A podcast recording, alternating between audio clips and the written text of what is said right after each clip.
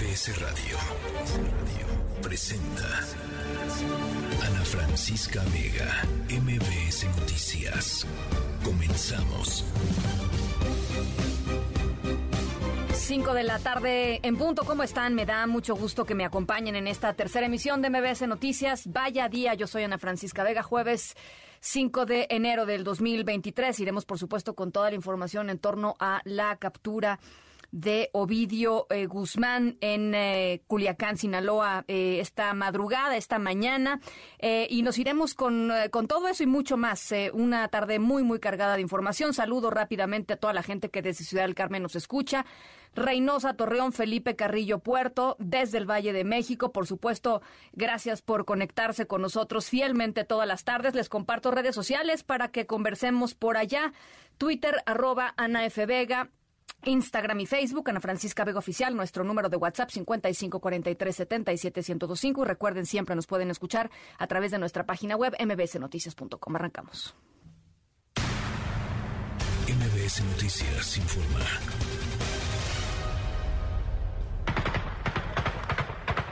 A unos dos kilómetros de los mochis se encuentra este bloqueo de cuatro camiones He sido informado por el secretario de Gobernación, Adán Augusto López, que las Fuerzas Armadas Federales efectúan desde la madrugada de este jueves un operativo en la sindicatura de Jesús María, municipio de Culiacán. Ello ha dado lugar a algunos eventos violentos en la capital y otros lugares del estado.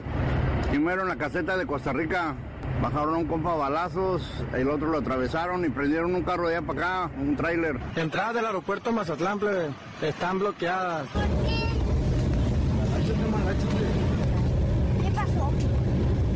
Ante la situación que se está viviendo en la ciudad de Culiacán, le solicitamos guardar la calma, evitar salir a la calle, resguardarse en sus hogares o en sus centros de trabajo. Ahí está, mira, el camión quemado, mira, andan abusado, gente.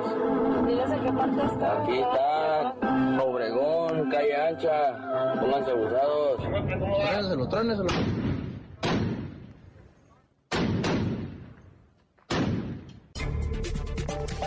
En la línea telefónica, el gobernador de Sinaloa, Rubén Rocha Moya. Gobernador, eh, le agradezco que nos tome la llamada en un día muy complicado y, por supuesto, para actualizarnos sobre la situación en el Estado. Buenas tardes. Buenas tardes, lo hago con mucho gusto, Ana Francisca. Estoy a tus órdenes. Pues cuéntenos cómo está la situación actual tanto en Culiacán como en el resto del Estado, eh, gobernador. Ana Francisca, te puedo decir que ya en este momento está prácticamente eh, apagado el asunto, ¿no? Mm, no eh, queremos eh, generar eh, optimismo en la gente porque queremos que sigan sin relajarse, queremos que se mantengan tantito, pero prácticamente en la ciudad ya no tenemos problemas. Hace unos minutos, pocos, que estuvimos todavía enfrentando algunos enfrentamientos, esto ya se ha retirado, estamos tratando de limpiar eh, las, las calles, las ciudades donde quedaron escombros de, de los carros eh, eh, incendiados que sirvieron para bloquear calles. Entonces, en eso estamos ahora y estamos dándole seguimiento a los heridos. Fundamentalmente tenemos heridos, heridos en los hospitales, tanto de la Guardia Nacional como de la Policía Estatal. sobre todo, los civiles no, no hay prácticamente, eh, hay dos, tres, nada más de, de 20 y algo que salieron lesionados, ¿no? ¿Cuál, eh, cuál, perdón, eh, déjeme lo interrumpo un segundito, gobernador, el, el número exacto de personas, eh, tanto civiles como de Fuerzas Armadas, ¿lo, tenemos 27 ya? los que me dieron al último, esto te puede variar, Francisca, ¿por qué? Porque puede llegar, ¿no? Mm, incluso tuvimos el acecho de, de personas armadas eh, en los hospitales para tratar de llevarse médicos o, eh, personal de salud, me imagino que para atenderlos por allá, eh, algunos que le han resultado de ellos y que nosotros no sabemos, pues porque no, no los trasladaron a los hospitales. pero ¿Se refiere a personas del crimen organizado, digamos, a personas del crimen organizado, se refiere? Es muy probable, es muy probable que no quisieran venir acá. Eh, entonces, ese problemita lo tuvimos a media a media mañana, ¿eh? que que eh, pues nos alarmaron a los médicos, a las enfermeras y todo, ¿no? Pero pasó, eso ya no lo tenemos, estamos prácticamente ahorita cerrando, pero eh, con, con mucho tiempo todavía, ¿no? Sin el, eh, no queremos que la gente salga, que se esperen, que nos permitan limpiar ahí la ciudad, ya nos aguantaron la semana, el, perdón, el día, y ese ha sido muy bueno porque no hemos tenido agresión a la sociedad civil, a la gente eh, sin relación alguna con este tema, ¿no?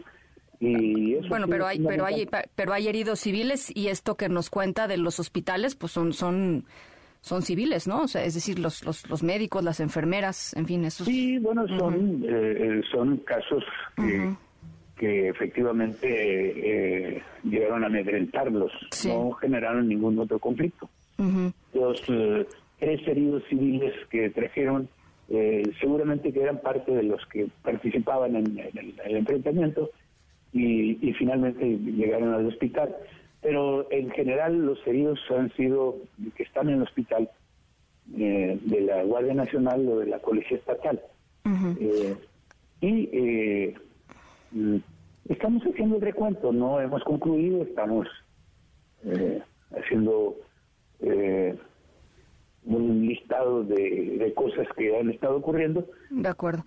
Y en, este momento podemos decir que está pasando la situación, sin embargo, no ha pasado. Está pasando, pero no ha pasado, ¿eh? porque todavía necesitamos que la gente tome calma, que no se apresure, y que no se, no se relaje. Cuando, cuando dice prácticamente solucionada, ¿de cuántos bloqueos activos estamos hablando, gobernador? No, pues eh, estamos hablando de, de ¿qué? cuatro o cinco aquí en la ciudad, eh, en Mazatlán, eh, Villa Unión otro, otro por allá eh, al sur, muy al sur, en Escunapa, de unos trailers en la carretera, eh, uno más por, por el lado de, de los mochis. Eh, eh, ocurrieron ¿no? Eh, alrededor de, de 9, 10 bloqueos en general. el mensaje a la gente, usted le dice este, que estén más tranquilos, pero, pero sin relajarse. ¿Cómo es eso, gobernador? Que, que nos salgan todavía. Ya nos llevamos este día, vamos viendo que, que lo concluyamos con tranquilidad y este, ya mañana podemos eh, eh, continuar las, las tareas normales en el Estado.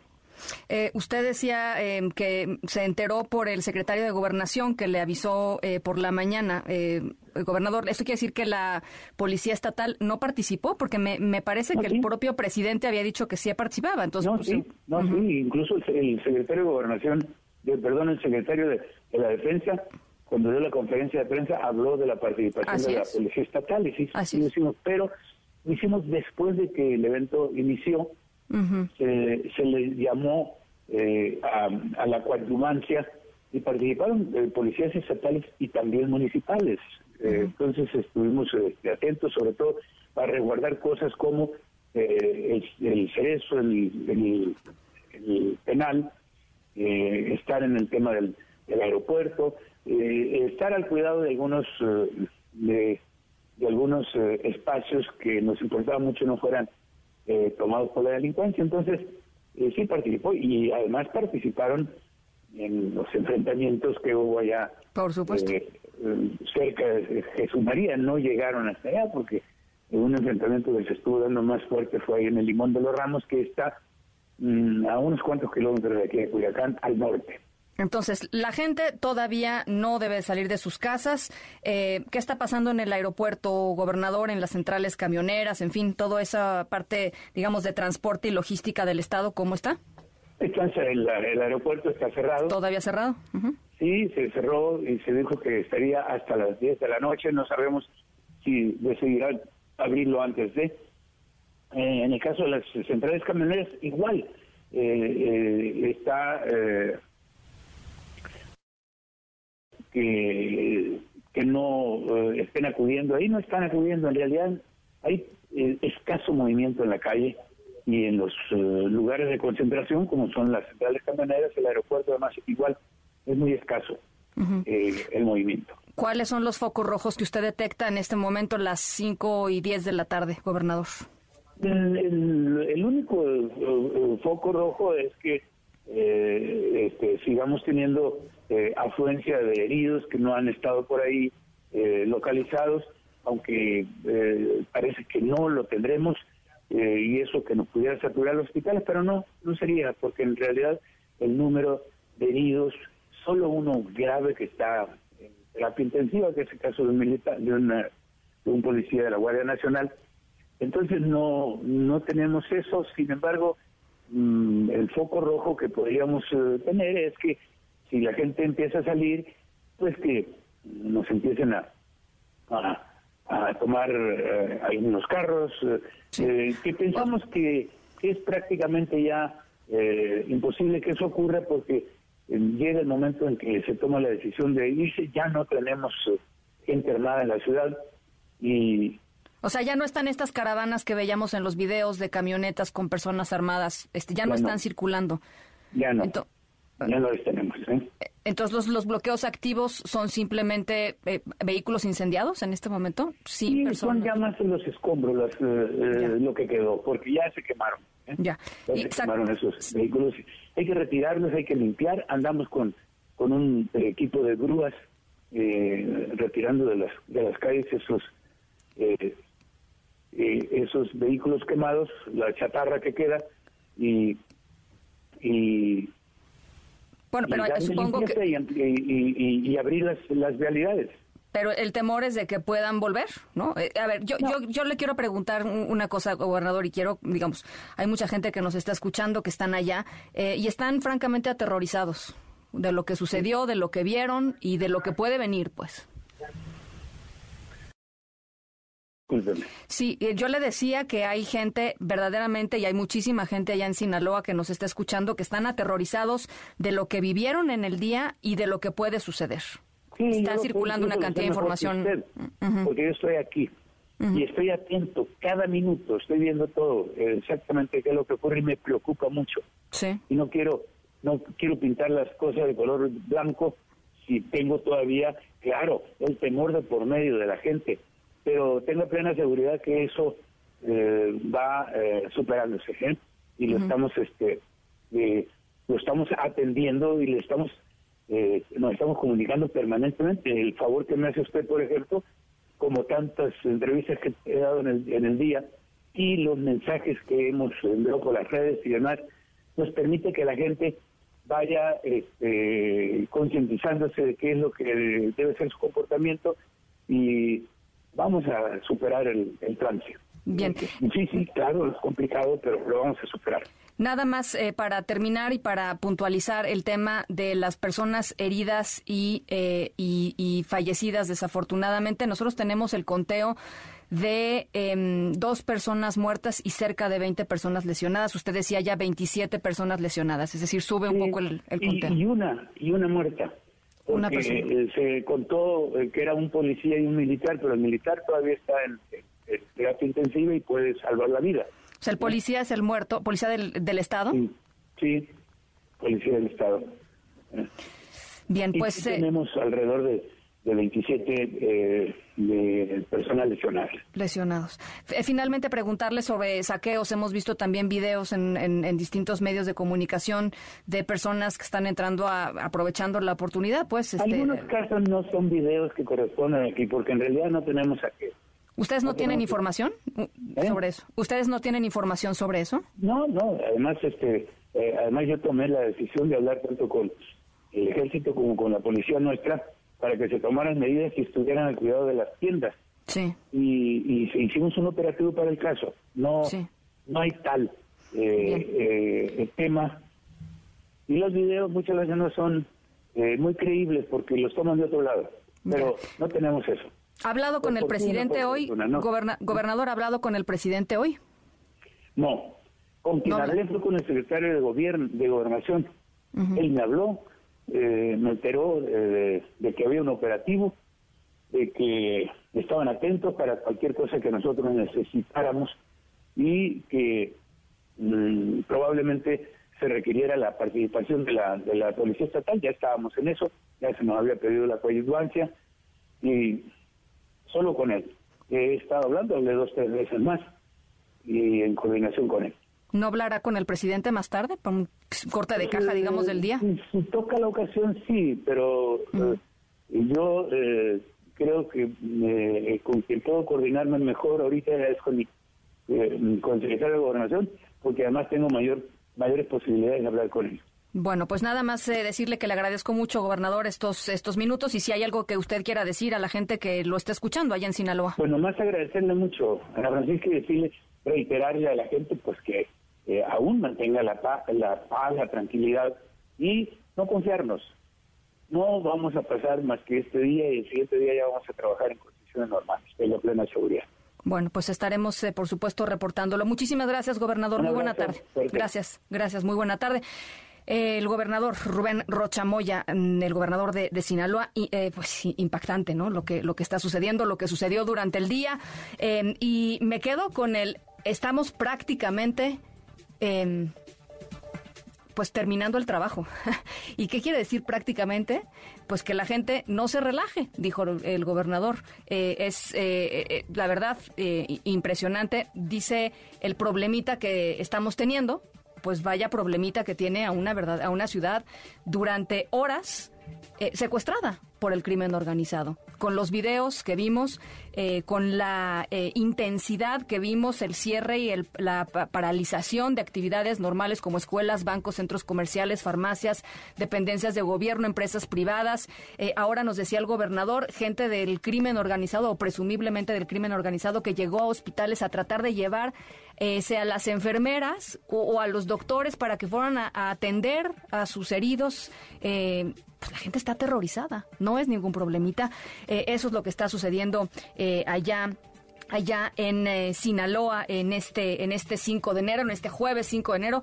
Eh, y en estos momentos está siendo trasladado, todo parece indicar, eh, un salió un convoy de ocho vehículos blindados de la FEMDO, de la Fiscalía Especializada en, en Delincuencia Organizada. todo parece indicar que en este convoy iría precisamente Ovidio Guzmán, aunque la propia Fiscalía dijo que no iba a dar los específicos de en dónde se encontraba Ovidio Guzmán aquí en la Ciudad de México por cuestiones de seguridad. René Cruz, te saludo con mucho gusto. Vaya día, René. Así es, Ana, amigos del auditorio, muy buenas tardes.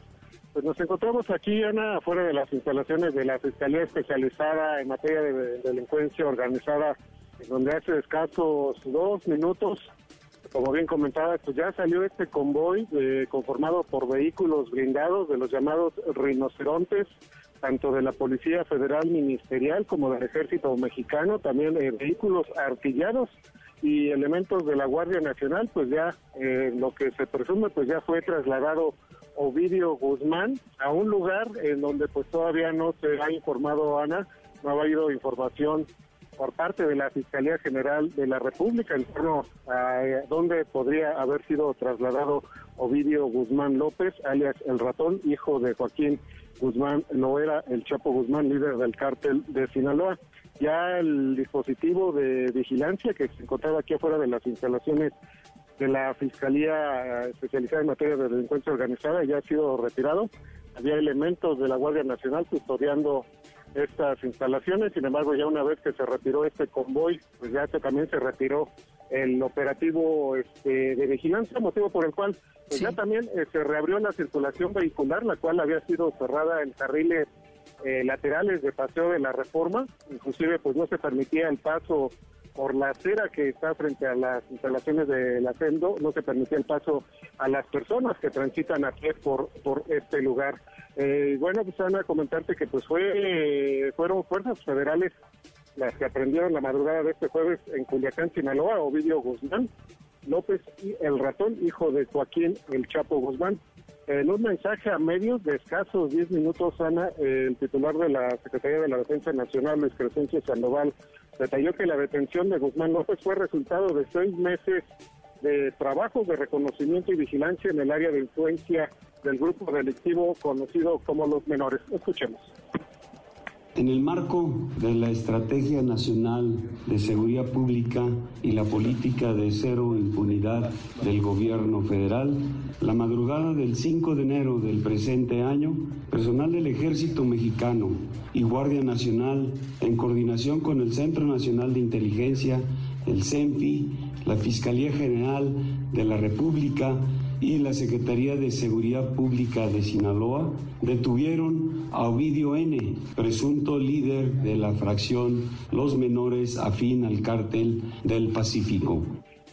El alto mando del ejército mexicano mencionó que personal de la Guardia Nacional con apoyo a distancia de efectivos militares identificaron personal armado a bordo de varias camionetas tipo pick-up, algunas con blindaje artesanal característico de las organizaciones criminales. Indicó que tras establecer un cerco perimetral, pues se dio un enfrentamiento, el cual derivó en la captura de Ovidio Guzmán. Escuchemos. Después de controlar la agresión directa en contra de las fuerzas de seguridad, se identificó a Ovidio N. entre los integrantes de este grupo delincuencial, logrando su aseguramiento en posesión de armamento exclusivo del Ejército y Fuerza Aérea Mexicanos. Momentos después de la detención, células integrantes de su grupo delictivo realizaron 19 bloqueos y agresiones armadas en diferentes partes de la ciudad de Culiacán entre las que destaca el Aeropuerto Internacional Federal de Culiacán y la Base Aérea Militar número 10.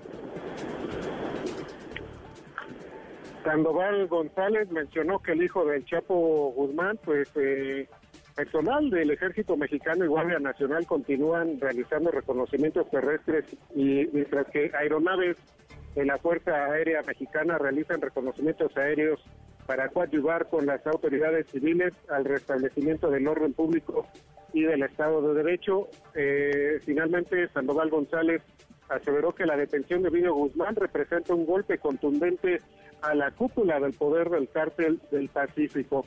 Pues así las cosas, Ana, pues ya de aquí de la FEMRO ya se eh, trasladó a Ovidio Guzmán en un lugar en el que todavía no se hace el conocimiento público, quizá por razones de seguridad, tomando en cuenta el nivel de personaje que pues ya fue fue detenido por eh, fuerzas federales la madrugada de este, de este jueves, Ana. Bueno, pues por supuesto estaremos muy pendientes, René. Claro que sí, Ana. Gracias, eh, gracias, muy buena tarde. Por cierto, hay, hay versiones, como ha habido versiones todo el día, eh, son versiones no confirmadas. Lo confirmado, lo que sabemos es lo que dice la Fiscalía. La Fiscalía dice no vamos a dar, eh, como ya les decía, la ubicación exacta de, este, de este detenido. una de las versiones es que justamente este convoy de ocho vehículos que en este momento está circulando por Avenida Constituyentes, casi a la altura de, de Los Pinos, em, pues no, no llevaría a Ovidio Guzmán, que Ovidio Guzmán ya estaría camino a el lugar en donde será recluido y que este es simple sencillamente un señuelo. Eh, repito, no tenemos la información porque la autoridad decidió que la información pues no va a ser compartida por razones de seguridad. Eh, y uno de los temas alrededor de eh, la detención de Ovidio Guzmán es la extradición de Ovidio Guzmán a los Estados Unidos, igual del igual que lo que sucedió con con su padre. Ovidio Guzmán es buscado por los Estados Unidos. Y esto fue parte de lo que dijo el canciller Marcelo Ebrard hoy cuestionado al respecto. Hay un procedimiento que se tiene que seguir según la ley mexicana.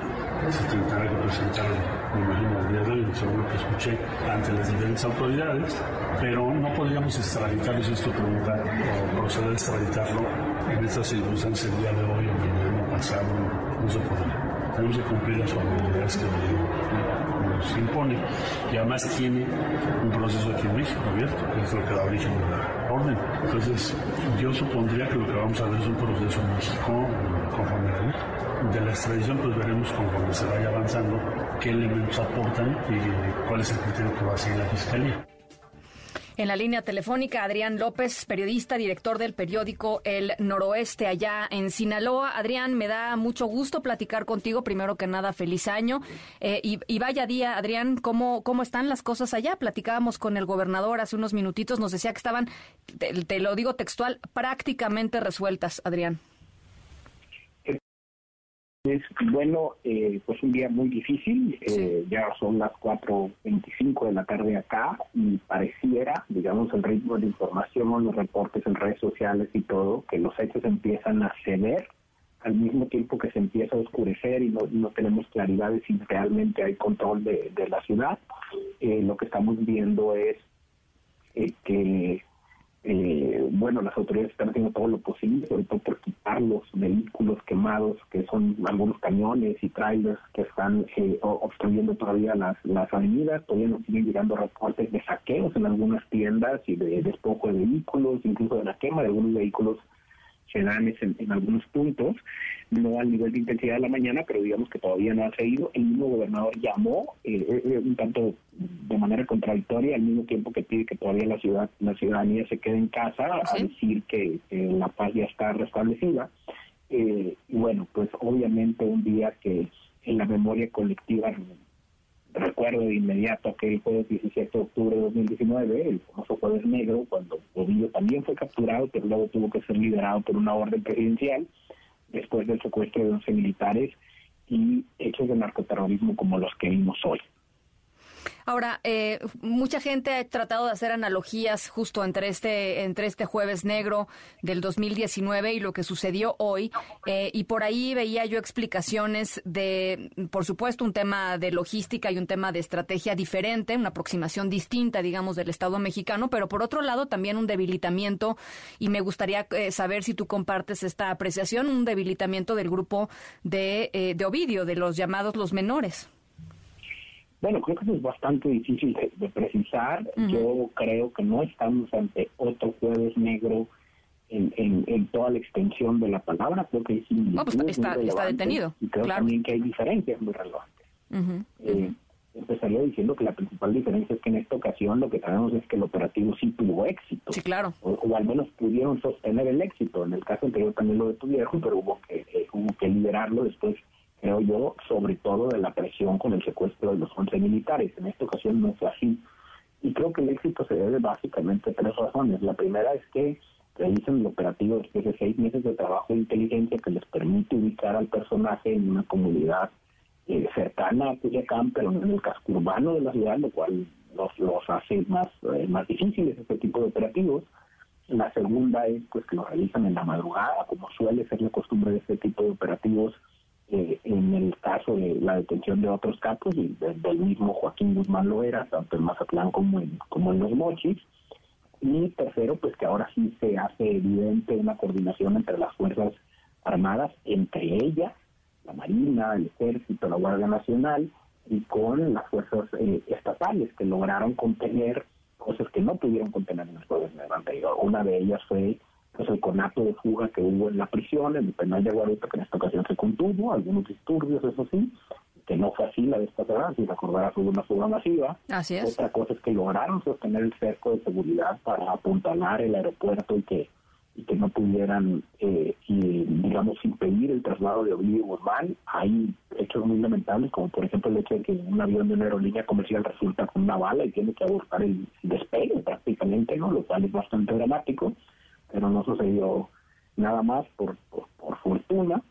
Y agregaría que, eh, digamos que la principal eh, similitud con una escalada en cuanto a intensidad territorial o, cobertura territorial, pues es que lo que vimos es otra vez narcoterrorismo, o sea, hechos para sembrar miedo, caos, etcétera, también con una lógica perdón, el, el logística de, de, bloquear ciertas avenidas y arterias, pero en esta ocasión, a diferencia del Jueves Negro, lo vimos en todo el estado, desde Escuinapa hasta Los Mochis, ¿no? Así es, así es. Eh, y mientras que en la ocasión pasada, pues solamente sucedió en Culiacán, y pues eso habla también del tamaño de la respuesta, de la capacidad de coordinación de esta, de esta facción. Eh, entonces yo, yo llamaría un poco ahí a la prudencia. Por un lado va a estar la narrativa el mismo gobierno federal hoy empuja diciendo que es el líder de la facción de los menores, cuando sabemos pues que están otros hijos allí. Eh, y por el otro lado que para nada es relevante su detención. Yo yo creo que está ahí en este justo medio. Si no fuera relevante no hubiéramos visto lo que hemos visto. Sí, claro, por supuesto. lograron detener y paralizar todo el Estado. Eh, tenemos una cifra de 18 heridos y no sabemos si en esos dos, 18 están por los dos agentes que habrían muerto en los enfrentamientos. Fíjate, eh, hablaba con el gobernador hace un segundito, eh, Adrián, nos decía que él tiene una lista de 27 personas lesionadas y de solamente una persona muerta, que es un policía estatal. Él decía que la otra persona que se estaba contabilizando como fallecida es un militar que no eh, que no está muerto. Es decir, está muy grave, está en el hospital, está en estado crítico, pero no está muerto. O sea, digamos, el saldo desde el gobierno estatal, eh, de acuerdo con lo que me platicó aquí el gobernador hace unos minutos, son 27 lesionados, una persona muerta y una persona en estado crítica, en estado crítico. Eh, pero yo sí te quiero decir, Adrián, lo, lo, sentí en la, en la conversación que tuvimos hace rato al gobernador, pues francamente, digo, por un lado tratando de de, pues no sé si minimizar lo que se había, lo que había sucedido en el estado con, algunas, eh, con algunos calificativos, pero por otro lado, eh, pues sí transmitía una preocupación muy real de que pues de que las cosas pueden no estar también en las próximas horas, digamos, o días. Em, como una pues una sensación de inquietud supongo muy sustentada en, en, en, lo que estaba viendo, ¿no? Bueno, claro que es muy preocupante y, debe de ser muy frustrante también para, para el gobernador del estado, porque si no no había cerrado el 2022 con la cifra más baja de homicidios dolosos de los últimos 10, 12 años. Sí. Eh, veníamos, digamos, eh, avanzando en ese sentido y eh, pues no deja de ser muy relevante, ¿no? Eh, toda vez que Sinaloa pues ha estado históricamente en los primeros lugares siempre de violencia por las mismas razones. y de pronto pues tienes estos hechos que vuelven a poner en la memoria colectiva el miedo, la violencia y en la narrativa internacional eh, pues hay una alerta de la embajada estadounidense, obviamente pues todos los medios internacionales tienen ahorita los ojos puestos en Sinaloa eh, y pues digamos eso eh, pues no abona a, la aspiración de todo gobernador de construir un Estado pacífico, ¿no? Y, y, por el otro lado yo creo que eso sí es algo a lo que vamos a tener que poner mucha atención y mucho cuidado es cómo esto cambia el arreglo de las cosas o podría cambiar el arreglo de las cosas en términos de la estructura del cártel de Sinaloa, de los liderazgos. No, no estoy diciendo que, que esto implique un desmantelamiento, ni mucho menos. Ya hemos visto que incluso la captura de los capos más relevantes no altera en gran medida el, el, negocio, pues, el mercado, la, dinámica comercial del crimen organizado, pero sí, pues cuando hay liderazgos eh, eh, que son detenidos así, pues se generan vacíos de poder que luego generan algún tipo de violencia, ¿no? Entonces, eh, yo creo que no tenemos certeza de eso. La otra cosa que llama la atención pues es que ya prácticamente estamos eh, en caminos de cerrar el día y todavía el llamado es a mantenerse en casa. Eh, hay quien está aprovechando la coyuntura para tener hacer saqueos en tiendas y robar electrodomésticos, etcétera. Ya sabemos de personas detenidas por esto. también tenemos imágenes de, de punteros o halcones, como se llaman estos jóvenes que andan en motos y que, están despojando vehículos. Entonces, pues sí, creo que al final lo que priva todavía es, es un cierto nivel de caos y muchísima incertidumbre, ¿no? Eh, pasó algo así similar con el Jueves Negro, tuvimos prácticamente semanas posteriores en que eh, si había fuegos artificiales en algún lugar la gente reportaba balas, ¿no? Entonces, eh, evidentemente el miedo se instala y ahora pues hay un antecedente eh, pero sí o sí volvería a poner el acento en que no es exactamente un jueves negro, en esta ocasión el operativo funciona, contienen cosas importantes, pero falta ver también cómo el, el, cártel se va a reconfigurar y va a reaccionar en los días posteriores a, esto, a estos hechos. Pues bueno, eh, triste día, la verdad, en el sentido de, pues esto, el pánico, ¿no? El, terror en el cual está eh, el Culiacán y, muchas comunidades allá, allá en Sinaloa. Te mandamos un abrazo, Adrián. Muchísimas gracias siempre por eh, brindarnos este contexto tan valioso. Eh, y por supuesto, estamos en el tema, ¿no? Estamos en esto. No, al contrario, gracias por ayudarnos. Digo, yo puedo difundir y comunicar esto gracias a mi equipo, de la gente que está ahorita cubriendo en la calle y que ha estado cubriendo, como el de muchos otros medios. También han sido despojados y agredidos eh, reporteros de diversos medios, nada nada de gravedad, sobre todo en los materiales. Pero bueno, al final sí, sí creo que vale la pena consignar esto, porque mucha de la información que todos estamos compartiendo está saliendo de ahí, ¿no? Gracias a tus compañeros. Eso es importantísimo lo que dices, Adrián. Y justamente, y, fíjate, eh, otra de las cosas rápidamente antes de, antes de irnos, nos decía eh, el gobernador em, que eh, él tenía noticia de que grupos de, de, criminales, digamos, grupos de crimen organizado habían llegado a distintos hospitales para tratar de hacer que enfermeras o médicos se fueran con ellos para atender a sus heridos. Em, y yo quería preguntarte si, pues, en este reporteo, usted, ¿no? De ustedes, local, que está ahí, han, detectado justamente que eso estaba sucediendo. No, no tengo ninguna información confirmada de hospitales, pero sí tenemos de una agresión a la Cruz Roja en el municipio de Navolato, em, donde pues agredieron a, paramédicos y al parecer ese fue el, el, móvil, ¿no? Intentar usarlos para eh, la ambulancia y los, y los paramédicos para, para atender a sus heridos. Eh, lo que hemos visto es también esta, pues perdón por la palabra, creatividad del crimen organizado para atender, digamos, como todos los frentes eh, y, y, tratar de sembrar el miedo así, o sea, cerrar una avenidas, eh, están golpeando comercios, están, están al, al, personal médico, que el personal médico es, pues, digamos, en las instituciones médicas son las únicas que no pararon en todo el estado. Todo lo demás paró, lo educativo, el, el, gobierno, el gobierno municipal, etcétera, pero las instituciones eh, siguieron trabajando, sobre todo en las áreas de urgencias, y eso también hay que reconocerse a los agentes. Por supuesto, por supuesto que sí.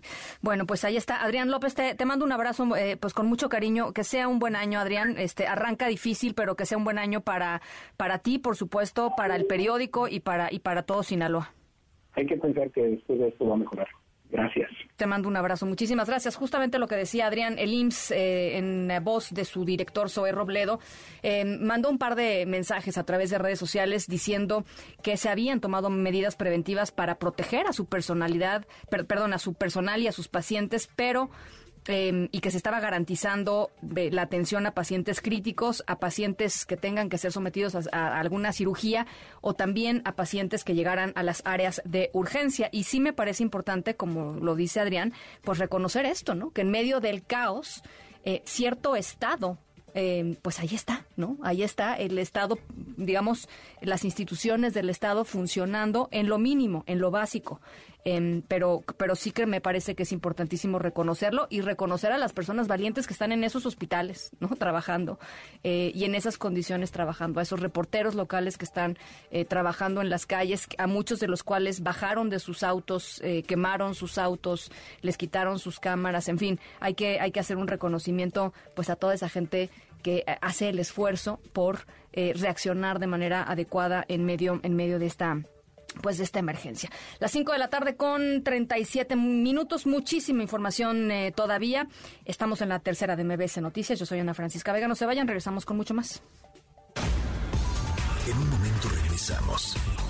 Continúas escuchando a Ana Francisca Vega por MBS Noticias. Continúas escuchando a Ana Francisca Vega por MBS Noticias. MBS Noticias informa.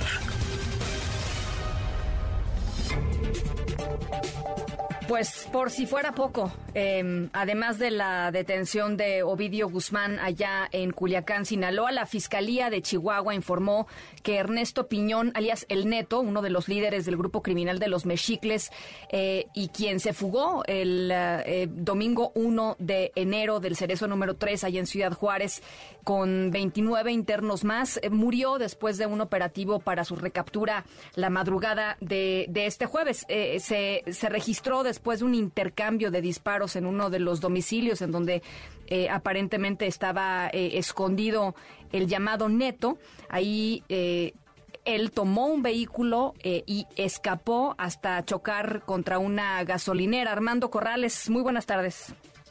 Buenas tardes, Ana. Esta tarde se dio una rueda de prensa por parte del fiscal general de Chihuahua, Roberto Fierro Duarte, donde se dieron los pormenores de la captura y muerte de Ernesto Alberto Piñón de la Cruz, alias El Neto, quien escapara el pasado primero de enero del Cerezo Estatal número 3 en Ciudad Juárez, Chihuahua. Fierro Duarte informó que la fiscalía cuenta con un grupo de peritos y analistas que han trabajado en la ubicación de las personas que evadieron la prisión, dándose este resultado tras identificar este punto donde podría ubicarse el principal objetivo, que era el Neto, quien se presumía se encontraba en una vivienda de la colonia Azteca y quien se encontraba acompañado de varias personas armadas. Fue ahí que se inició un intercambio de disparos y una persecución que terminó en las calles Carlos Amaya y Cartagena hasta una gasolinera donde impactó su vehículo BMW blindado, el cual descendió realizando disparos a las autoridades, siendo inmediatamente abatido. Otro de los vehículos que protagonizó la persecución logró darse a la fuga, ya que la prioridad era el neto, aseguró el fiscal. El neto fue trasladado a la Fiscalía General del Estado debido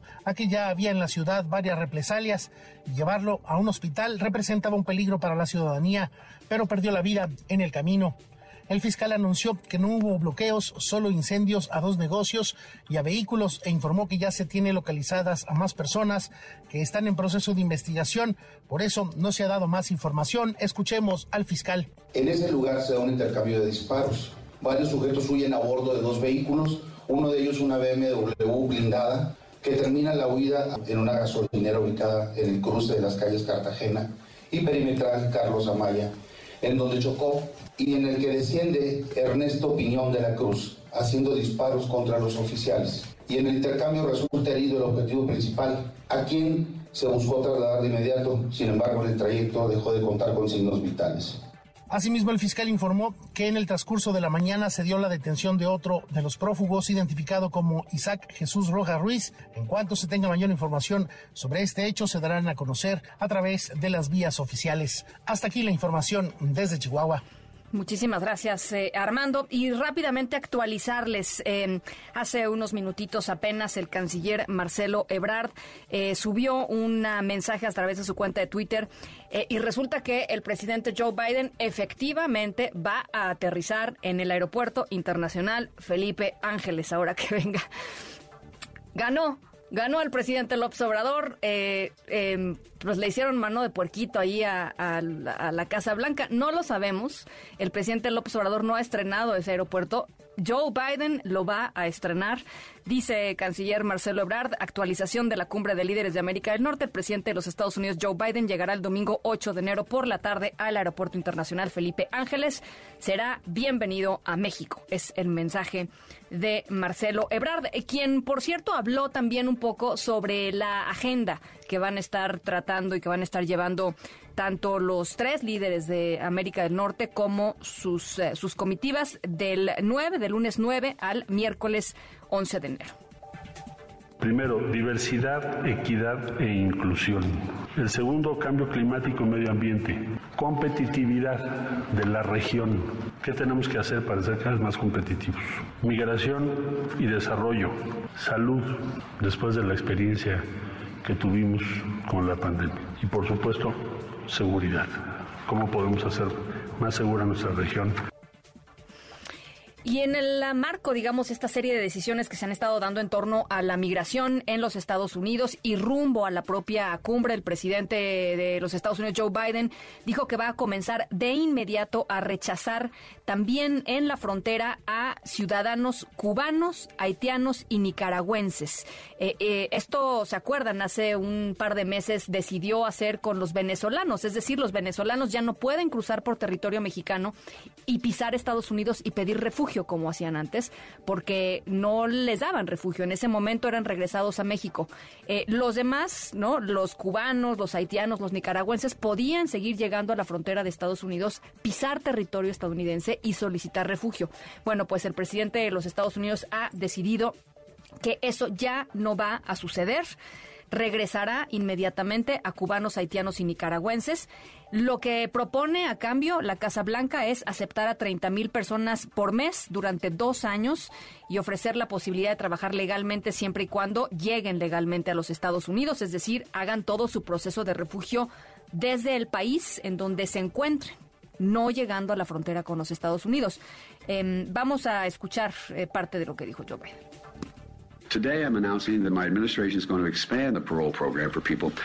El día de hoy estoy anunciando que mi administración expandirá este programa, no solo para la gente de Venezuela, sino de Cuba, Nicaragua y Haití. Repito, estos cuatro países forman la mayoría de la gente que viaja por México. Intentan iniciar una nueva vida acá en Estados Unidos cruzando la frontera. Esperamos que estas acciones reduzcan la cantidad de personas que intentan cruzar nuestra frontera de manera ilegal. De hecho, el día de hoy anuncio que México México ha aceptado que regresemos hasta 30 mil personas por mes que lo hayan intentado, que hayan sido detenidos de estos cuatro países.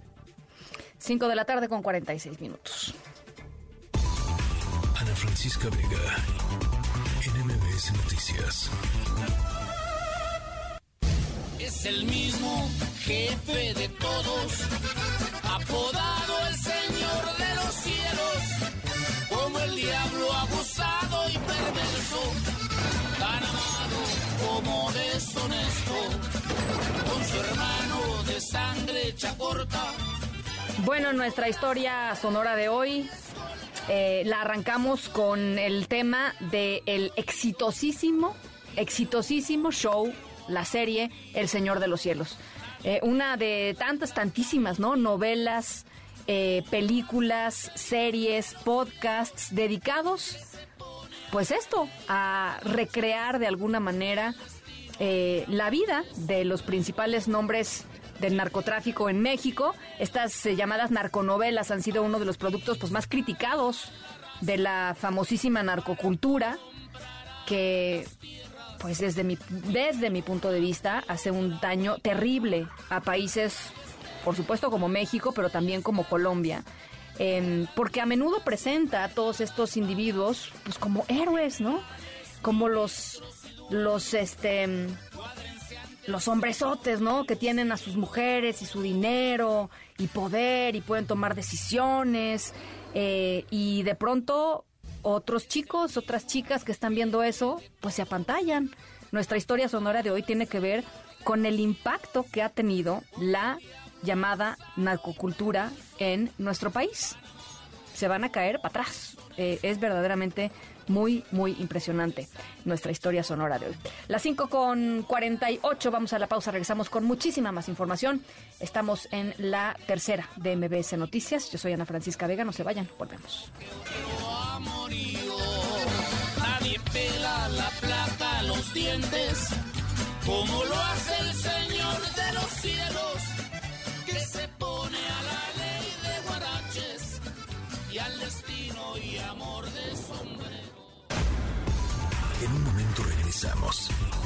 Continúas escuchando a Ana Francisca Vega por MBS Noticias. Continúas escuchando a Ana Francisca Vega por MBS Noticias. Diana Bernal en MBS Noticias. Mi querida Diana Bernal, primero que nada, muy feliz año. Mi querida Ana Francisca, un gran abrazo, lo mejor para ti en este año, muchas felicidades y también para todo el auditorio pues que hace el favor de escucharnos. Pues eh, eh, de veras que sea un año eh, padrísimo para ti en lo personal y en lo profesional, Diana, y, y quiero hacer un reconocimiento público aquí porque tú fuiste de las poquísimas personas en, en, medios de comunicación en México, debo decirlo así tal cual es, Diana, de haber puesto el tema de la sucesión del Tribunal Federal de Justicia Administrativa sobre la mesa y darle la importancia eh, que tenía. Eh, y, creo que es importantísimo reconocerlo. Eh, y además decir, pues afortunadamente el, el peor escenario no se cumplió. Exacto. Eso es algo extraordinario, Ana Francisca. Y en verdad, pues gracias también a ti, a tu programa, la tercera de MBS, que me permitió tratar este tema que como tú muy bien dices, pues estaba pasando desapercibido y sin embargo era de una gran trascendencia, porque junto a la reforma electoral que merecía todos los reflectores, pues el titular del Ejecutivo, el presidente López Obrador, pues había mandado esta iniciativa que contenía una especie de norma especial para que el siguiente presidente del Tribunal Federal de Justicia Administrativa que es el tribunal donde, entre otros casos, se juzgan los casos o controversias de los contribuyentes contra las autoridades fiscales, pues tuviera una magistrada presidente, digamos, designada por exclusión a través de una norma especial. Y afortunadamente, Ana Francisca, gracias también pues a la cobertura que le dio a este tema tu programa y MBS y pues gracias a la acción de otros muchos interlocutores de la propia oposición, pues no pasó esta reforma que platicamos mucho tú y yo y que constituía pues una regresión, ¿no? Al tener un intervencionismo en un tribunal autónomo con 86 años de edad para impedirles que designaran libremente al titular de la presidencia. Y afortunadamente, como esta norma no pasó, pues los magistrados el día lunes, magistrados y magistradas, hicieron una elección, eh, designaron para el próximo trienio, que empieza obviamente en 2023 y acaba en 2025, son estos tres años, al magistrado Guillermo Valls Esponda, al cual, Ana, me gustaría mucho felicitar a través de tu escuchado medio, porque es una persona pues que ahora sí que se inscribe en la cultura del esfuerzo, del trabajo, que ha ocupado cargos importantes, que ya tiene aproximadamente unos siete, ocho años en el tribunal y que es una persona experta en temas fiscales y administrativos eh, de una familia de grandes juristas como el señor ministro Sergio Valls, en paz descanse, y que esperamos que con él el tribunal conserve autonomía. Ana, y algo que me gustaría comentar, no es que esta autonomía favorezca a los contribuyentes, favorece a ambos, a las autoridades y a los gobernados. Claro. Oye, y, la otra parte que tú, que tú ponías el, el, el, el tema y el foco tenía que ver con eh, la duración con la cual podían ser, eh, eh, digamos, reelectos los, los magistrados o que se tenían que ir del, del tribunal. ¿Eso tampoco terminó sucediendo? ¿Eso también quedó muerto? Fíjate, Ana, que no sucedió, pero está en el tintero, porque en el Senado quedaron de ver esta ley en el periodo de febrero. ya no van a poder interferir en la elección de presidente, pero uno de los grandes retos que tiene el magistrado presidente Guillermo Valls Esponda es precisamente defender al tribunal para que los magistrados de salas, digamos, de primera instancia, que son aproximadamente 160, 170 magistrados, cuando acaben de su periodo de 10 años, tengan derecho a hacer propuestas para un nuevo periodo, porque como lo platicamos en tu programa, pues la ley les niega el derecho a ser propuestos nuevamente. Esa ley todavía está en su pretensión de ser votada como iniciativa en el Senado. Entonces es uno de los grandes retos que viene para el magistrado Guillermo Valls.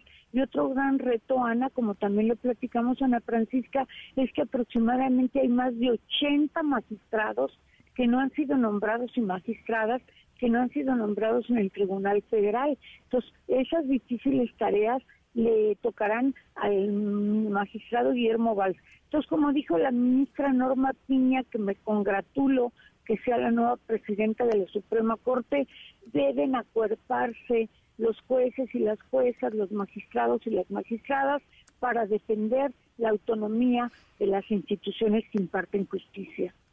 Bueno, pues eh, me parece una, una, buena noticia para, para arrancar eh, este año, que ya estamos en el día 5 y ya, ya se nos empezó a descomponer, mi querida Diana, pero o no, bueno, no sabemos, pero, pero eh, eh, te agradezco de veras, eh, en serio, haberlo puesto sobre la mesa y, y, sobre todo brindarnos este contexto para tratar de entender exactamente por qué es importante un tribunal como el Federal de Justicia Administrativa y por qué es importante, pues esto, defender y hablar sobre su autonomía, ¿no? Exacto, Ana Francisca. Yo te valoro a ti por darme el espacio y poder tratar con todo tu talento estos temas para que sean del conocimiento de todo el auditorio. Te mando un abrazo muy fuerte, Diana. Un abrazo, mi querida Ana Francisca. Igualmente, a las 5 de la tarde con 57 minutos, rápidamente eh, actualizarlos con respecto al tema de Ovidio Guzmán. Eh, el convoy que, eh, pues, no sabemos otra vez, está salió de la Fiscalía eh, contra eh, de crimen organizado en em, la Ciudad de México va a la altura pasandito la Marquesa, em, pero ya les decía, no se sabe si efectivamente en este convoy vaya Ovidio Guzmán o no.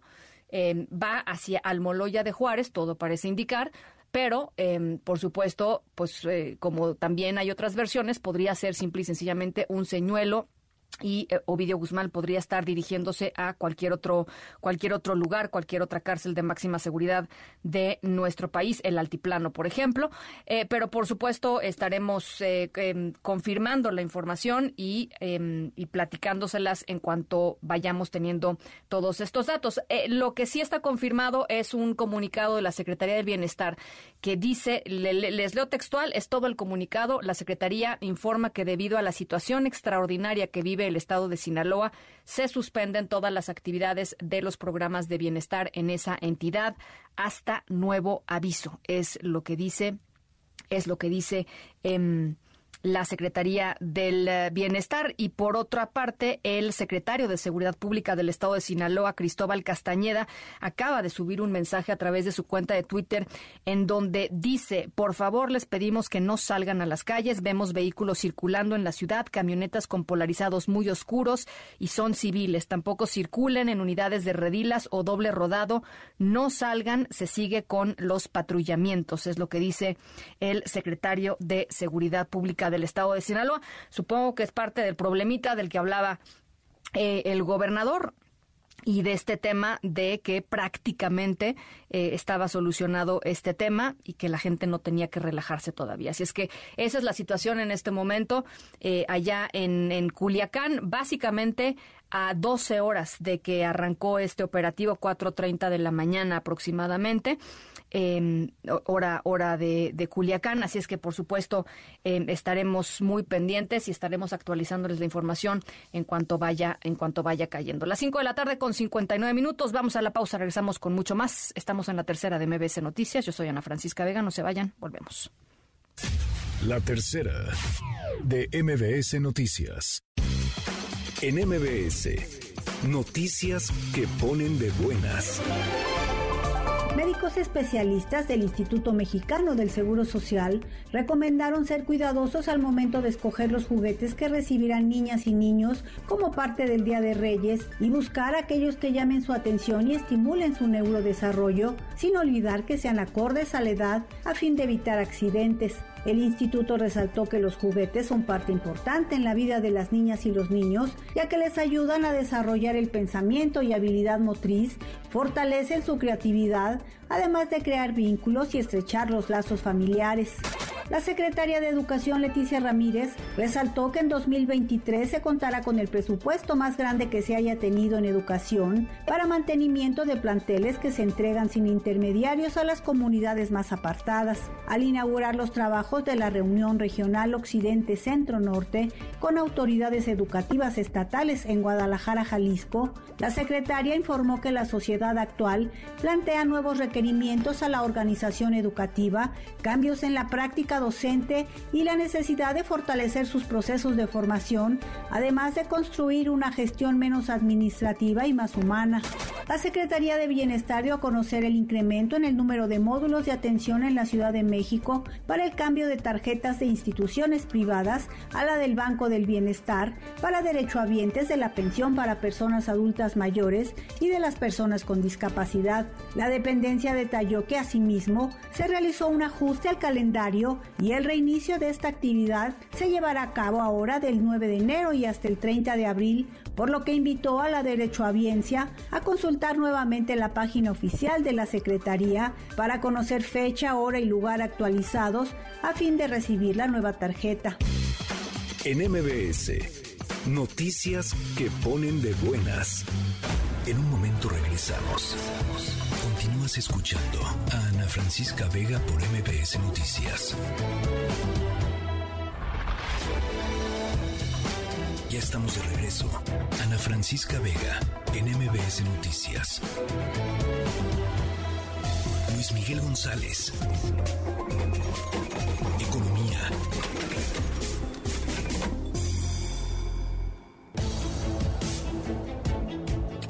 Luis Miguel González, ¿cómo estás? Eh, oye, eh, viene la cumbre de, de, los líderes de América del Norte el próximo 10 de enero, el martes 10 de enero.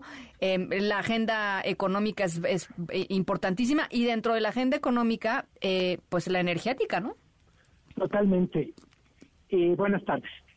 Eh, empiezo con un dato que se dio a conocer hoy de parte de Estados Unidos y es el ranking de los países que le venden a Estados Unidos. En primer lugar está Canadá, 14.3%, 14.4%, México 14.3% y China 14.2%. Esos son los tres principales vendedores de Estados Unidos. Sí. ¿Por qué quise empezar con esto? Porque por más que se diga que se está desacoplando de China, etcétera, todavía ni Canadá ni México han podido pegarse de China. Y esto es uno de los temas que van a van a estar en la discusión. Hay que recordar que aparte del presidente Biden y el primer ministro Trudeau, vienen los secretarios de Economía, la secretaria de Economía de Estados Unidos, viene eh, el, el canciller o el secretario de Relaciones Exteriores, y va a haber reuniones con empresarios de los tres países. Una de las cosas que me llamó la atención mientras, mientras investigaba para este comentario, me dicen los empresarios de los tres países, los organismos empresarios de los tres países, van a hacer una declaración en el fin de semana previo a la cumbre, pidiéndole a los gobiernos que sean más serios en lo que tiene que ver con aprovechar las oportunidades de crear una región económica alrededor del TEMEC. Y la sensación en México, Estados Unidos y Canadá, en los empresarios, de que en el fondo los tres países de repente hacen sus maniobras, los gobiernos, para no cumplir completamente con lo que dice el acuerdo. es el caso, por ejemplo, de eh, eh, la, disputa por reglas de origen automotriz, en donde Canadá y, México tienen la razón y Estados Unidos, pues de alguna manera se pone como gato acá arriba. Pero es también el caso de México en el caso en, en el tema energético.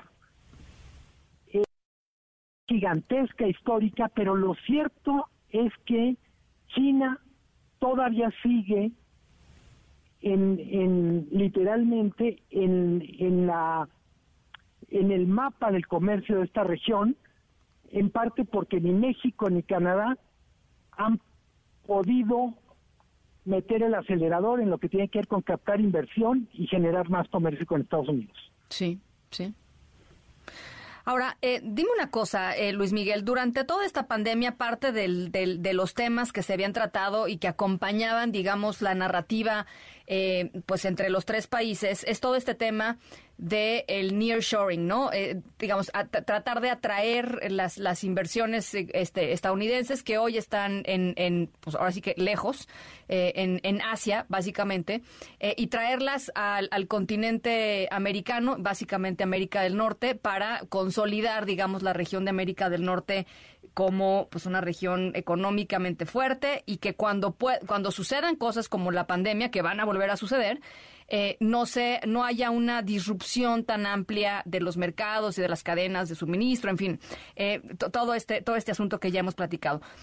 Eh, eh yo a veces me pregunto, Luis Miguel, y justo por me, me, me, sale este comentario por lo que tú dices, yo a veces me pregunto si, si estas narrativas son narrativas que vienen de la academia, que vienen de los buenos deseos, que vienen de que les conviene de pronto poner sobre la mesa este, pues estas narrativas como de integración, eh, pero que en el fondo hay todavía pues serias diferencias, desconfianzas eh, y, y particularmente de Canadá y de México pues... Eh, pues sí, desconfianzas brutales de asociarte con el gran gigante que es Estados Unidos y terminar bajo su yugo eventualmente, ¿no? Creo que lo dices muy bien. Yo lo que diría es que hay emociones encontradas, si se puede hablar de emociones en las relaciones entre países. Por un lado hay ganas de acercarse más y por otro lado hay ganas de reforzar la, la independencia, cierto nacionalismo, y eso ocurre en Canadá, ocurre en México y ocurre en Estados Unidos. Ojo, y no quiero decir que sea lo bueno contra lo malo, no es que sea bueno ser nacionalista y malo integrarse, ni lo contrario. Eh, lo que creo es que de estos de estas emociones complejas en la relación comercial, lo que tenemos es que hay impulsos para integrarse más y si lo podemos decir así, frenos para no integrarse tanto. Eh, al final, no hay que perder de vista la relación económica de Estados Unidos con China es un caso de éxito si lo vemos en los últimos 40 años. Y ahora que está de moda hablar de inflación, una de las razones por, por las que tuvimos tan, tantos años de inflación baja tenía mucho que ver con el efecto que tuvo para la economía del mundo, en particular para los Estados Unidos, la entrada de China como gran productor de ropa, juguetes, electrodomésticos, etcétera. Creo que lo que va a ser muy interesante ver en estos primeros días de la semana próxima, primero es, no solo son los tres presidentes o los tres mandatarios, están su equipo y están los empresarios de los países. Segundo, probablemente no haya grandes declaraciones, pero sí va a haber una agenda de trabajo que yo creo que en algún sentido refleja cierta incomodidad, desesperación de decir, oigan, pues pasa el tiempo y lo cierto, como bien dices tú, es que el nearshoring o relocalización es una realidad, pero también es una fantasía. Pues sí. Porque no ha cumplido con todo lo que podría desarrollar. Sí, nunca se llega a cumplir con las expectativas ni con los potenciales. Eso es lo que es muy raro en la región de América del Norte, ¿no? O sea, hay algo ahí que, que no termina de cuajar, como dirían las abuelas, ¿no? Mira, incluso siguiendo totalmente de acuerdo, la gran pregunta que nos debemos hacer desde México es ¿por qué si ha crecido tanto el comercio, la inversión, la integración, ha tenido tan poco impacto cuando vemos las grandes cifras de PIB per cápita, pobreza y todo? Es decir, dicho de otra manera, no es culpa del TEMEC, pero lo cierto es que en Europa un acuerdo comercial, la Unión Europea un acuerdo comercial político, tuvo un impacto mucho más importante social para igualar, para acabar con pobreza, de lo que ha tenido el Telecán y ahora el Temec para México. Así Bueno, ya veremos, Luis Miguel, ¿no? Este, a ver, a ver, a ver qué, qué termina como, como, qué terminan vendiendo, digamos, como logros de la cumbre. Por lo pronto, uno de los logros del presidente del observador es que Joe Biden aterriza en el AIFA. ¿Qué tal? bueno. Mira. Mira, este, no cualquiera, ¿no? No, no se estrenó con cualquier presidente, la verdad. Sí, no le haber dicho, mire, yo no lo uso, pero por eso está más nuevo todavía. Eso. y los baños están re bonitos y todo con, con, ¿no? con máscaras de luchadores este, de la lucha libre, en fin. Este, pues, llega, dice Marcelo Ebrard, llega a la IFA. Está bueno. Eso, eh, López Obrador cuando lo planteó, lo, lo pidió como un gesto de buena voluntad, pues ahí lo pues tiene. Pues sí, no, bueno, y es un gran gesto de buena voluntad, ¿eh? porque de veras no, no están dadas las condiciones logísticas para que Joe Biden llegue a, la IFA en el sentido de las comunicaciones, en fin, es mucho más complicado este, para cualquier persona, más para el presidente de los Estados Unidos que el, el aeropuerto Benito Juárez, que queda pues, literalmente a tiro de piedra, ¿no? De, de donde va Totalmente. finalmente. Pues ya veremos la foto de él en el baño con los luchadores, ¿verdad? Te mando un abrazo, Luis Miguel. Ojalá que no veamos esa foto. La verdad, yo no tengo ganas de ver esa foto, pero bueno, un abrazo. Qué bueno que lo hiciste tú. Me arrepentí justo después de decirlo. abrazo, Luis Miguel. Abrazo. Bueno, rápidamente, eh, nueva actualización. en Foro TV está dando en estos momentos por eh, confirmada la llegada de Ovidio Guzmán al altiplano, a la, a la, a la cárcel del altiplano. Em, así es que eh, de acuerdo con la información de Foro TV, eso está sucediendo en estos momentos. Y también hay dos informaciones eh, relevantes en torno a los acontecimientos de hoy. La primera, se confirma también eh, eh, que un coronel del ejército el coronel de infantería Juan José Moreno Orsúa ha sido emboscado y asesinado en Escuinapa, Sinaloa, después de esta jornada de agresiones por parte del crimen organizado. No se sabe si además del asesinato de este coronel hay más personas, hay más elementos del ejército mexicano que hayan sido, pues evidentemente emboscados y también eh, heridos o asesinados. Ese saldo todavía no, no se da por eh, confirmado. Y por otro lado, eh, la red Rompe el Miedo, que es una red de periodistas, eh, sabe de al menos 13 ataques contra la prensa en Sinaloa. en la jornada de hoy son cuatro robos de vehículos en Culiacán, uno de ellos que se quemó, se incendió en uno de estos eh, retenes, en uno de estos eh, retenes en la ciudad de Culiacán, tres robos de equipo, dos laptops y un celular y al menos seis periodistas que fueron amenazados y varios han sido eh, pues apuntados con arma de fuego en lo que va de esta de este día. Así es que esa es la actualización más reciente con respecto al caso de la captura de Ovidio Guzmán. Las seis de la tarde con 17 minutos. Ana Francisca Vega, NMBS Noticias.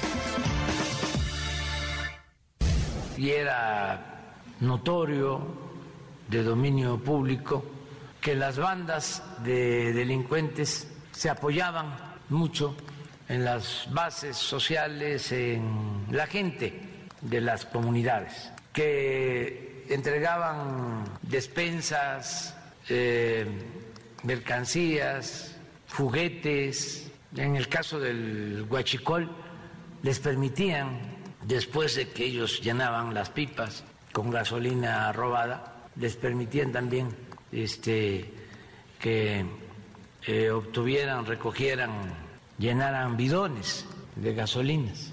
Había ese apoyo.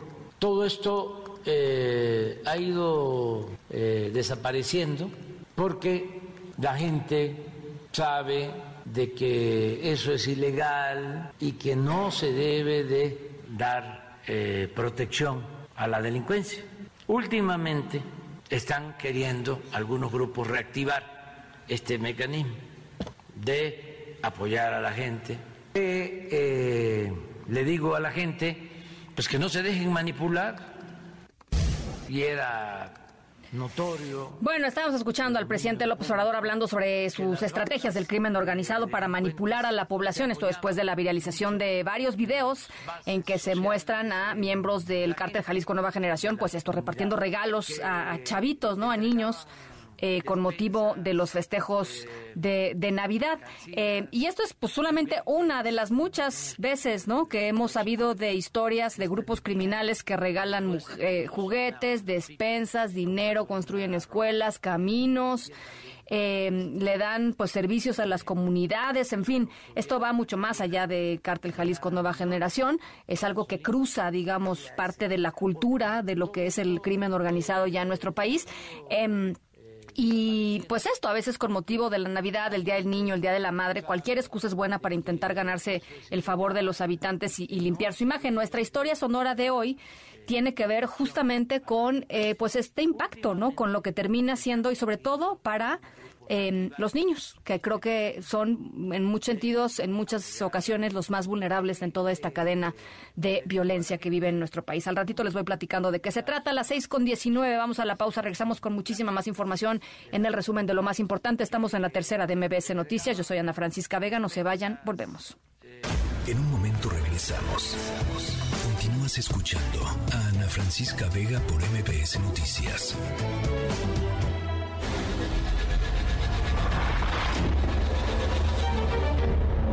MBS Radio presenta Ana Francisca Vega en MBS Noticias. Continuamos.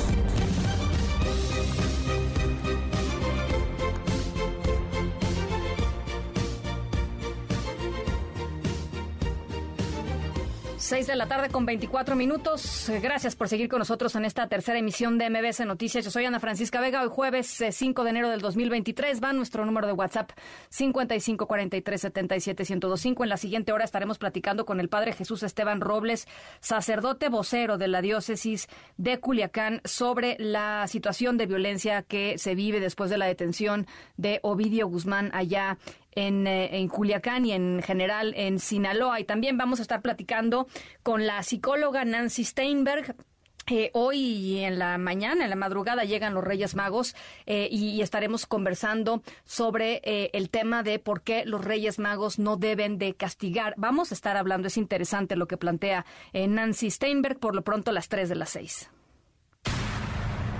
MBS Noticias informa. Bueno, ya les decía hace ratito, em, se confirma la llegada de Ovidio Guzmán al altiplano, al eh, ubicado en Almoloya de Juárez, en el Estado de México. Juan Gabriel González, te saludo con, te saludo con mucho gusto. Buenas tardes. ¿Qué tal, Ana Francisca Auditorio? Muy buenas tardes. Pues nos encontramos en las inmediaciones del penal del Altiplano de máxima seguridad de Almoloya de Juárez, donde según el reporte que tenemos es que en cuestión de 5 o 15 minutos estará arribando el convoy que en teoría trae a Ovidio Guzmán hacia esta cárcel de máxima seguridad en el Estado de México.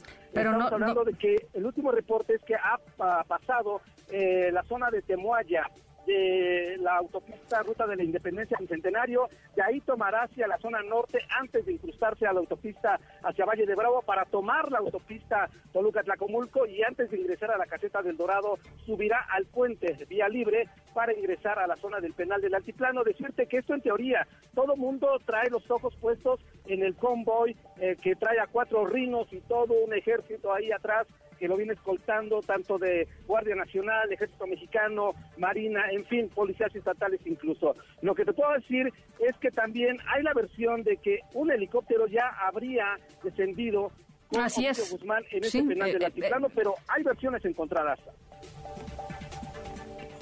Eh, sí, Juan Gabriel, te estoy escuchando.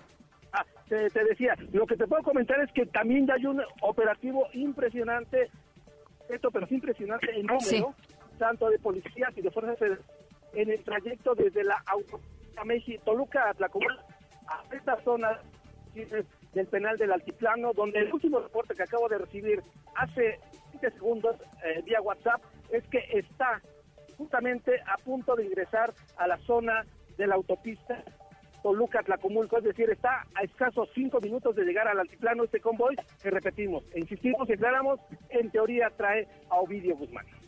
Bueno, pues por supuesto estaremos esperando la confirmación de las autoridades porque efectivamente eh, hay otros eh, medios de comunicación Em, que están afirmando que Ovidio Guzmán está ya en el altiplano y que habría llegado efectivamente en un helicóptero. Eh, en, estos, en estas ocasiones, Juan Gabriel, lo mejor es esperar a la confirmación de las autoridades. Están estas dos eh, versiones. Por supuesto, les estaremos eh, comunicando, informando en cuanto haya pues toda esta información en firme. Muchísimas gracias por lo pronto, Juan Gabriel. ¿Algo más que quieras platicar? No, pendientes es que todas las cámaras y micrófonos, todos los ojos están puestos en ese convoy que viene de la Ciudad de México hacia el penal del Altiplano por la cantidad de elementos y de patrullas de unidades que vienen escoltándola. Y decirte que en el trayecto que hace una hora me hice de la ciudad de Lerma hacia acá, pues ya también había muchos espectadores, ciudadanos, ahí con su teléfono, incluso automovilistas varados para esperar el arribo o el trayecto o el paso de Ovidio Guzmán o de este convoy que en teoría trae a Ovidio Guzmán. Bueno, por supuesto estaremos eh, confirmándolo, estaremos platicándolo eh, después. Muchas gracias, Juan Gabriel. Pendientes, Ana Francisca, buenas tardes. Muy buenas tardes. Eh, la, otra, em, pues la otra idea es que este convoy, justamente por lo llamativo que es, pues es un señuelo, en donde pues se, lanza el señuelo para que la distracción se vaya a ese lugar y Ovidio Guzmán estaría pues ya en el altiplano. Eh, en, un, en un momento seguramente habrá información oficial. El, gobierno de los Estados Unidos hoy no quiso comentar sobre la captura de Ovidio Guzmán. Eh, en rueda de prensa, el portavoz del Departamento de Estado, Ned Price, se limitó a pedir a los estadounidenses que tomen precauciones si es que están en el estado de Sinaloa eh, en donde fue, por supuesto, capturado Chapo el hijo del Chapo. Uh, Hablar uh, sobre esos informes específicos. Por supuesto, hemos estado siguiendo de cerca la violencia en partes de México, concretamente en Sinaloa, en los últimos días.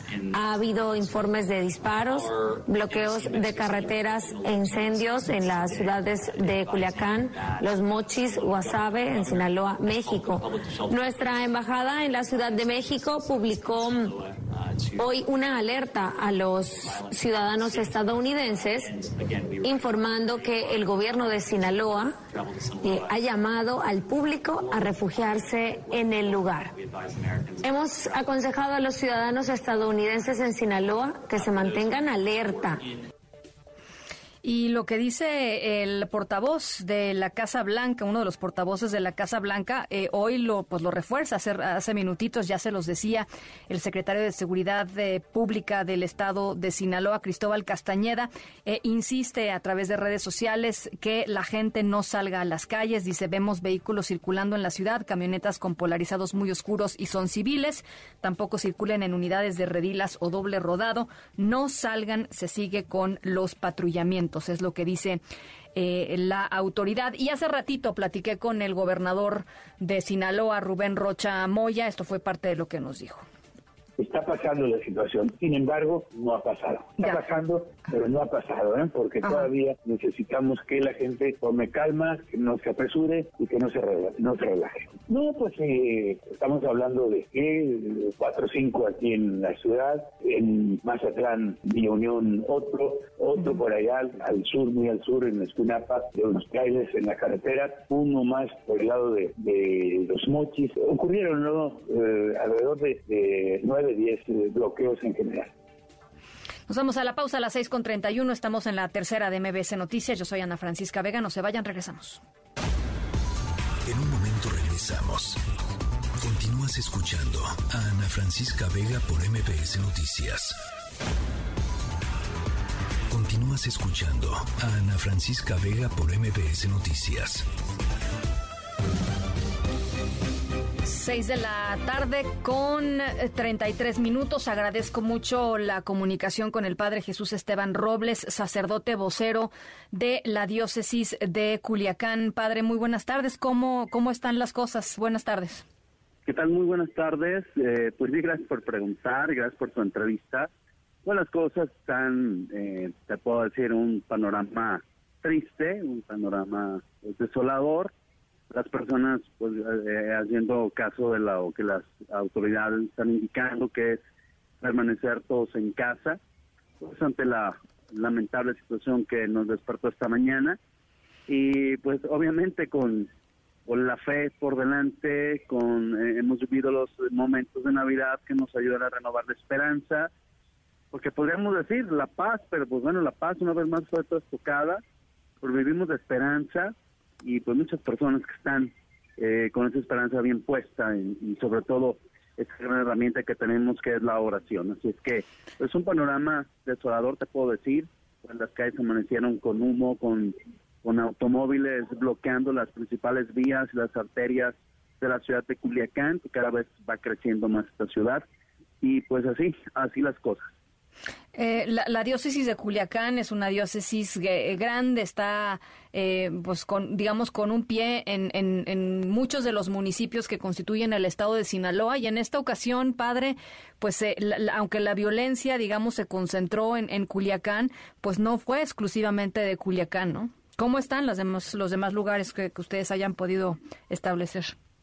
Sí, mira, Culiacán son, somos este 14 de los 18 municipios y entonces pues tenemos noticias de la parte norte, pues sí hay algunos también algunos bloqueos, la entrada a Culiacán por parte del norte sí está está difícil, el aeropuerto de Culiacán, el aeropuerto internacional de Culiacán eh, hasta hace un par de horas estaba todavía cerrado con personas todavía eh, pues cuando empezó, recuerden, en Culiacán justamente esa hora eh, despegan tres vuelos muy importantes a Ciudad de México, a Guadalajara y a Tijuana. Así es. Entonces el aeropuerto estaba lleno y, pues bueno, fue de verdad un caos. Personas que tuvieron que estar encerradas en el baño por horas, en los baños, o en donde pudieron. Eh, pues bueno, son las imágenes que hablan por sí mismas, pero pues personas muy cercanas tuvieron esa lamentable experiencia. Y pues en la parte norte eh, colindamos con Durango, con Chihuahua, con Sonora, y sí está el tránsito hacia Culiacán es, eh, es muy lento, casi casi que decimos que pues si no tienen nada que hacer en Culiacán no vengan. Eh, por el momento estamos esperando indicaciones de la, estamos muy en contacto con las autoridades. Como diócesis, pues obviamente nos preocupan nuestros templos, que es el lugar donde se reúnen nuestros feligreses. Obviamente lamentamos todo lo que aconteció entre las personas que, pues bueno, fueron, trastocados sus bienes materiales, sus algunos automóviles que bajaron las personas, los despojaron, despojaron de su unidad. En fin, o sea, fue de verdad caótico, pero como te insisto, pues bueno, la, la esperanza no se acaba. Bueno, eh, rápidamente, eh, pues preguntarle si, si las iglesias abrirán mañana. Sabemos, no sabemos, no han tomado una decisión, están esperando que las autoridades den visto bueno. ¿Cómo, cómo está eso? Mira, eh, las, hay una cuestión, ¿no? Porque recuerdo que pues, bueno, las parroquias, como padres tenemos colaboradores, pues, abrir un templo y sobre todo cuando el templo es muy grande, el padre solo no puede, ¿no? Por, por cuestiones también de seguridad ya que recordemos que pues estamos ante la zozobra y no sabemos, así como puede haber gente buena que puede entrar, pues entra todo el mundo, ¿no? Sí. Entonces, eh, sí se, para nuestros colaboradores es difícil llegar a, la, a los templos. Insisto que hay calles bloqueadas con autos incendiados. Ya. Entonces, no, no es fácil el, el, llegar al lugar del trabajo. Y pues bueno, en los, algunas, algunos templos están abiertos eh, no todos, porque ahí ya nos reservamos a cada sacerdote que vea su realidad, porque pues no hay colonias que no se ven trastocadas, ya algunas sí, pero otras eh, continúan, digamos, la vida, digamos, no, no hubo bloqueos, entonces pues, ellos pueden abrir iglesias y obviamente que si se están, la gente se está reuniendo para rezar el rosario, por ejemplo, te puedo decir también que inmediatamente se crearon grupos de WhatsApp por Zoom, eh, Radio María, que tenemos aquí un gran instrumento en, en Culiacán, en Guasave, también a través de las redes sociales, porque tenemos también un evento muy importante en la iglesia que son los funerales del Papa Benedicto XVI. Entonces, eh, ahí estamos entre estos dos asuntos de nuestra iglesia católica, pero pues bueno, es una, una situación difícil, insisto, un ambiente triste, la sobra, pero por lo pronto pues la, la, instrucción es pues, salir solo lo indispensable. Padre, le agradezco muchísimo eh, este testimonio. Yo sé que hay mucha gente que está preocupada eh, allá en Sinaloa con, con, todo lo que está sucediendo. Estoy segura que escucharlo eh, les da cierto cierto reconforte. Muchísimas gracias, Padre. Un, un abrazo y que, y que todo salga bien. Estamos en comunicación. Un abrazo y gracias por su llamada y oremos por Sinaloa, que necesitamos mucho. El padre Jesús Esteban Robles, eh, sacerdote vocero de la diócesis de Culiacán. Las, cinco las 6 de la tarde, perdón, con 39 minutos. Vamos a la pausa rapidísimo. Regresamos con más. En un momento regresamos. Continúas escuchando a Ana Francisca Vega por MPS Noticias. Continúas escuchando a Ana Francisca Vega por MPS Noticias.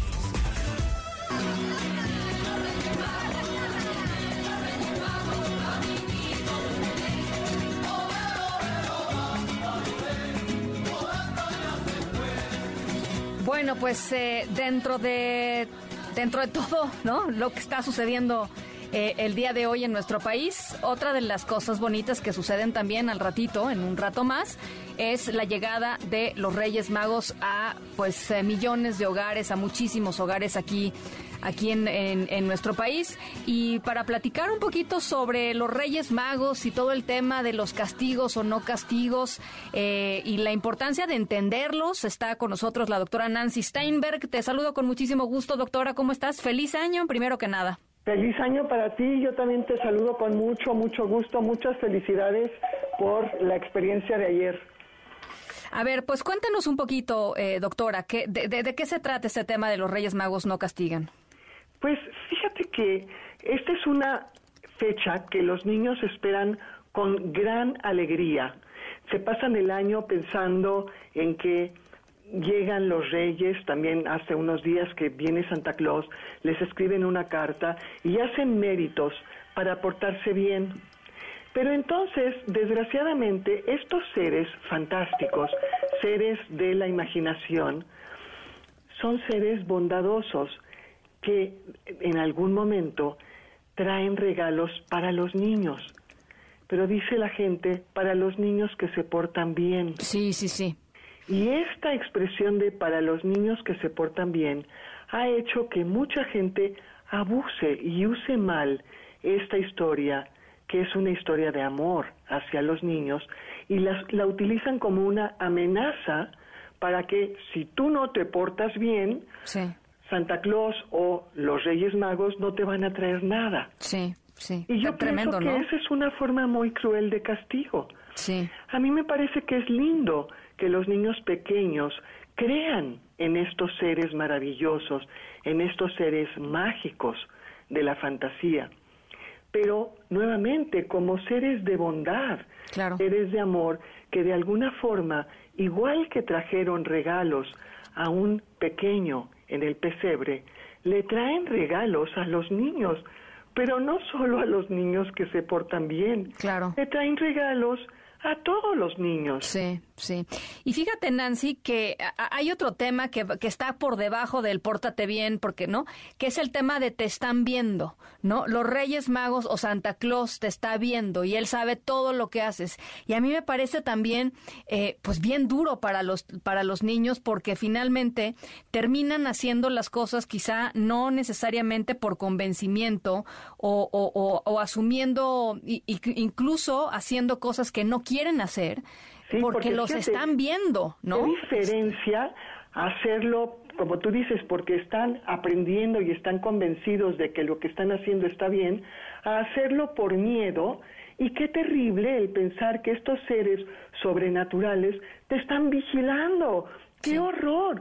Hay una diferencia entre que te cuiden, como tus padres te cuidan o Dios nos cuida, a pensar que hay seres que te están vigilando y que pueden ver todas tus acciones. Así es, así es. Qué cosa tan aterrorizante para los niños. Nosotros podemos lograr que estas fiestas sean un motivo de alegría para los niños y convivir con ellos y pasarla bien.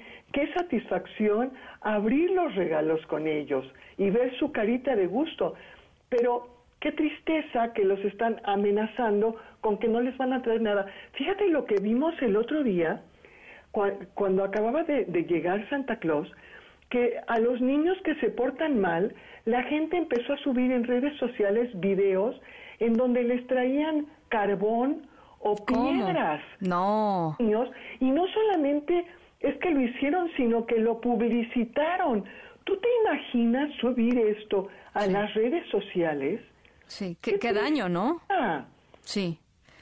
Eh, ¿qué, daño, eh, la verdad, ¿no? Un daño fuerte a, su a su a, su emocionalidad, a su seguridad, no lo sé, ¿no? Terrible, o sea, se ve como el niño le está diciendo a la mamá, no me filmes, no me filmes, y después, fíjate, lo suben a redes sociales y mucha gente dice, bravo, qué bien, yo también hice eso y fíjate que a mi niño tal y tal. A mí me parece de un de, de una crueldad más allá de lo imaginable. Fíjate que... Nuevamente, eh, nosotros tenemos la oportunidad de sacarle jugo a estas historias que durante muchos, muchos años han acompañado a las generaciones de niños que creen en esta fantasía, pero usarlos como inspiración para superarse, para el amor, para dar y regalar no para amenazar. Yo no creo que Santa Claus ni los Reyes Magos sean castigadores. Ellos no necesitan castigar y estoy segura que los padres, las mamás que nos están escuchando, tampoco. La única razón para darle regalos a los niños es porque los queremos, que eh, ah, me, tocó en alguna ocasión que yo iba con, con, mi hija pequeña y una persona le pues justamente le dijo, ¿no? Si te portaste bien te van a traer regalos, te va a traer regalos Santa Claus. Y yo enfrente a esta persona le dije, no, te va a traer regalos aunque no te hayas portado bien, ¿no? Y se me quedó viendo con cara como de, ¿cómo es posible que le digas algo así? Pero yo sí creo y estoy muy convencida, eh, Nancy, que tenemos que ser muy claros con, con los niños y separar las cosas, ¿no? Una cosa es la autoridad que los padres, las madres ejercen todos los días o tratamos de ejercer con todos los desafíos que esto conlleva eh, eh, eh, de autoridad con nuestros hijos. y otra cosa muy distinta son todas estas fantasías que tienen que ir en otro cajoncito, que son fantasías que duran un poquito, un, un, un cachitito de sus vidas y que dejémoslas así, ¿no? Dejemos en donde están esas fantasías y con el valor que tienen y ya. Estoy completamente de acuerdo con esto. Es decir, por supuesto, mucha de la gente que nos está escuchando ha de decir, ay, claro, y entonces vas a premiar el que se porten mal. No, bueno, pues Creo que hay para eso hay que educar, momentos y muchas otras formas de disciplinar a los niños y no utilizando estas historias que son maravillosas fuentes de inspiración como fuentes de amenaza y de castigo. Así es, así es. Bueno, pues ojalá que esta conversación y que nos hayan escuchado, eh, pues a, la gente que está convencida de estas de estas teorías o que o que las trae arrastrando, ¿no? Pues así le dijeron los papás y así le dijeron los abuelos, este, no las sigamos replicando, ¿no? Y eduquemos en otra, pues en otro contexto y con otras con otras eh, eh, intenciones, mi querida Nancy. Te mando un abrazo. Yo te mando otro. Muchísimas felicidades y feliz año. Gracias igualmente, Nancy Steinberg. Los Reyes Magos ni Santa Claus no castigan, ¿no? Para eso estamos los papás en otros momentos y con otras, con otras herramientas. Las seis de la tarde con 50 minutos. Vamos a la pausa. Regresamos con mucho más y el final de la historia sonora. Estamos en la tercera de MBS Noticias. Yo soy Ana Francisca Vega. No se vayan. Volvemos. En un momento regresamos. Continúas escuchando a Ana Francisca Vega por MBS Noticias. Ya estamos de regreso. Ana Francisca Vega, en MBS Noticias. Al panteón, viejo. Ah, pues pásale, pues. Puro mellizo, puro mellizo, viejo. Puro sombrero. Al panteón, viejo. Ah, pues pásale, pues.